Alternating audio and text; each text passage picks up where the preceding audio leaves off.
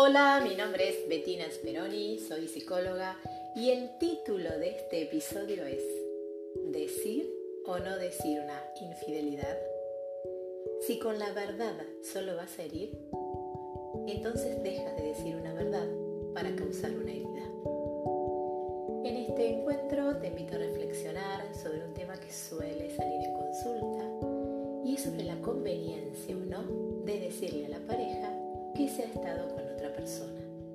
Desde luego, hay muchas variantes. Está quien solo ha estado tonteando con alguien, quienes han llegado a un beso, por ejemplo, o quien ha dado un paso más en ese flirteo. Pero independientemente del caso, nos centraremos en la vivencia de sentir que se hizo algo que no estaba bien. Y en cómo, desde ese malestar,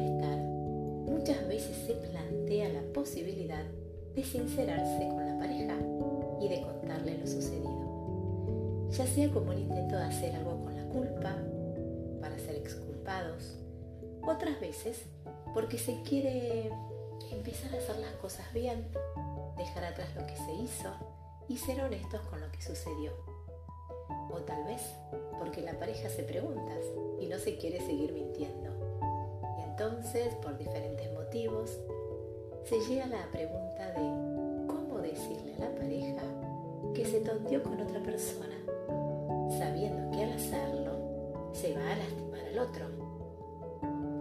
¿Cómo se lo digo? La sola idea de sincerarse con la pareja suele disparar ansiedad, anticipación, y entonces la mente empieza a repasar escenarios catastróficos.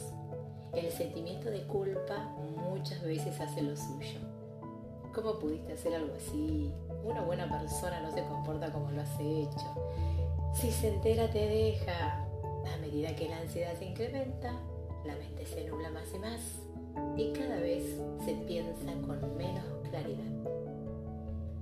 La idea de este episodio es intentar pensar con un poco más de claridad una situación sensible como esta. Y se me ocurre empezar con algunas preguntas. ¿Siempre y en todos los casos será conveniente decir la verdad? ¿Cuál es el propósito de decirlo? Confesar lo sucedido ayudaría a seguir construyendo la pareja que queremos tener. ¿Alguna vez alguien en consulta se inquietaba al preguntarse cómo decirle a su pareja que había tonteado con otra, sabiendo que al decírselo la iba a lastimar? Aunque por otro lado consideraba que necesitaba hacerlo para sentirse bien consigo mismo o menos mal por lo que había hecho. Como un intento de hacer algo con la culpa, aparecía la confesión, como una forma de expiar un pecado.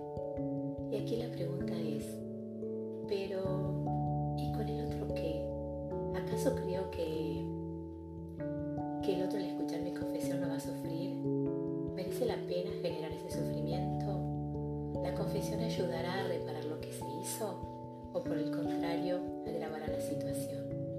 ¿Estoy preparado para lo uno o para lo otro? El tema es pensar si por estar tan atentos a lo que nosotros necesitamos, dejamos de mirar al otro. Y entonces no tenemos en cuenta la repercusión que nuestra confesión puede tener sobre la otra persona decíamos al principio, si con la verdad solo vas a herir, entonces deja de decir una verdad para causar una herida.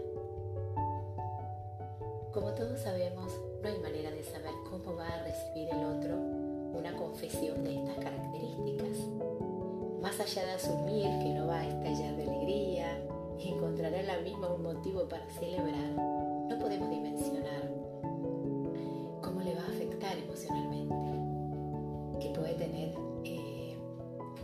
afectar, ¿no es cierto? Como decíamos. Como tampoco podemos saber de antemano lo que va a decidir hacer con eso que escuche. Así como tampoco nosotros podemos saber cómo reaccionaríamos en esa situación. Como mucho podemos imaginarnos lo que haríamos al escuchar algo así. Hay que tener en cuenta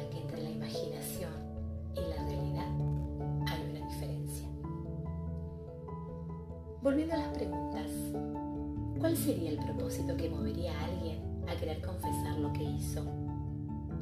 Esta pregunta es clave, porque no es lo mismo estar movido por el arrepentimiento que por el sentimiento de culpa y el consiguiente remordimiento, o por el pensamiento mágico de ser perdonado y de seguir adelante con la relación.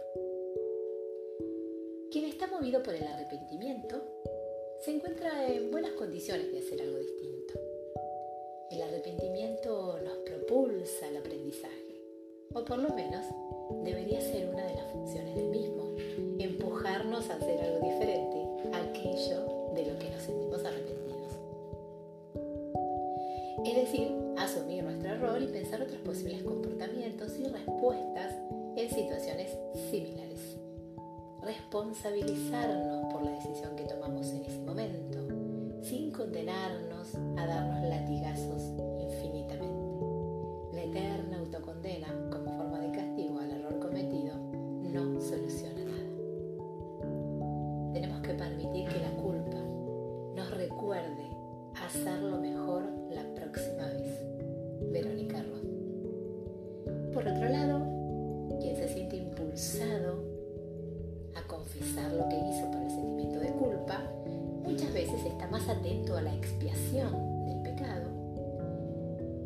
cometido que en la reparación y el aprendizaje del mismo.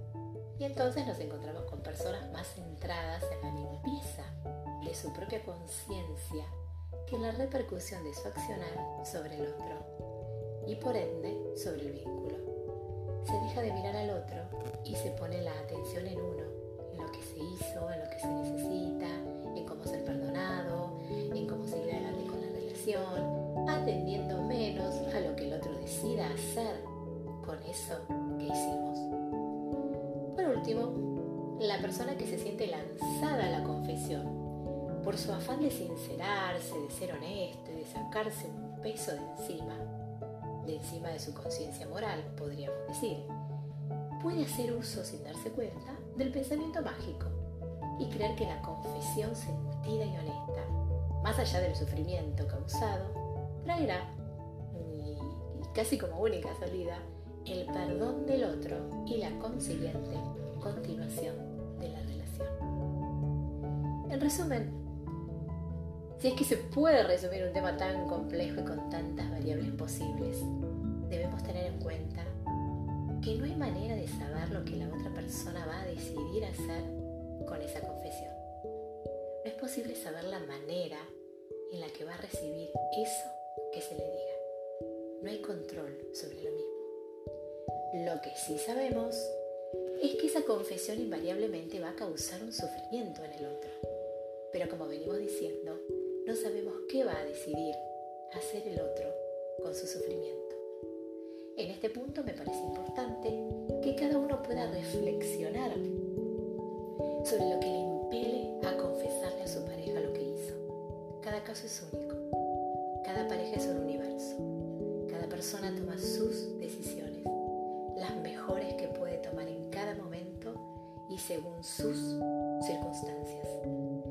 Tal vez este tema nos muestra la importancia de responsabilizarnos de nuestros actos, de nuestros comportamientos y de las consecuencias de los mismos, tanto sobre nosotros como sobre los demás.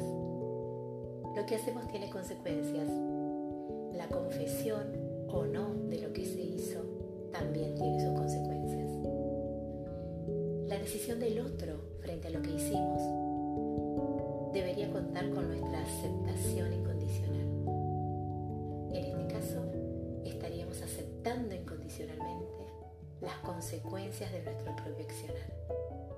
Si bien es cierto que la pareja es una danza que se baila de a dos, también es cierto que el estar con otra persona, cuando la pareja no está abierta, por supuesto, es una decisión que se toma personalmente. Así como se ha decidido eso, se pudo haber decidido otra cosa. Atribuirle al otro la responsabilidad de nuestro comportamiento. Si no hubieras hecho tal cosa, entonces yo no hubiera hecho X. Conduce un callejón sin salida y a una escalada de recriminaciones mutuas que no aportan nada y que terminan perpetuando el problema todas las verdades se dicen. Hasta el próximo encuentro y parafraseando a Bill Watterson, recuerda que no hay problema tan malo que un poco de culpa no pueda empeorar. Puedes visitar mi canal de YouTube, Bettina Speroni, o pasarte por mi blog con el mismo nombre. Un beso grande y hasta el próximo encuentro.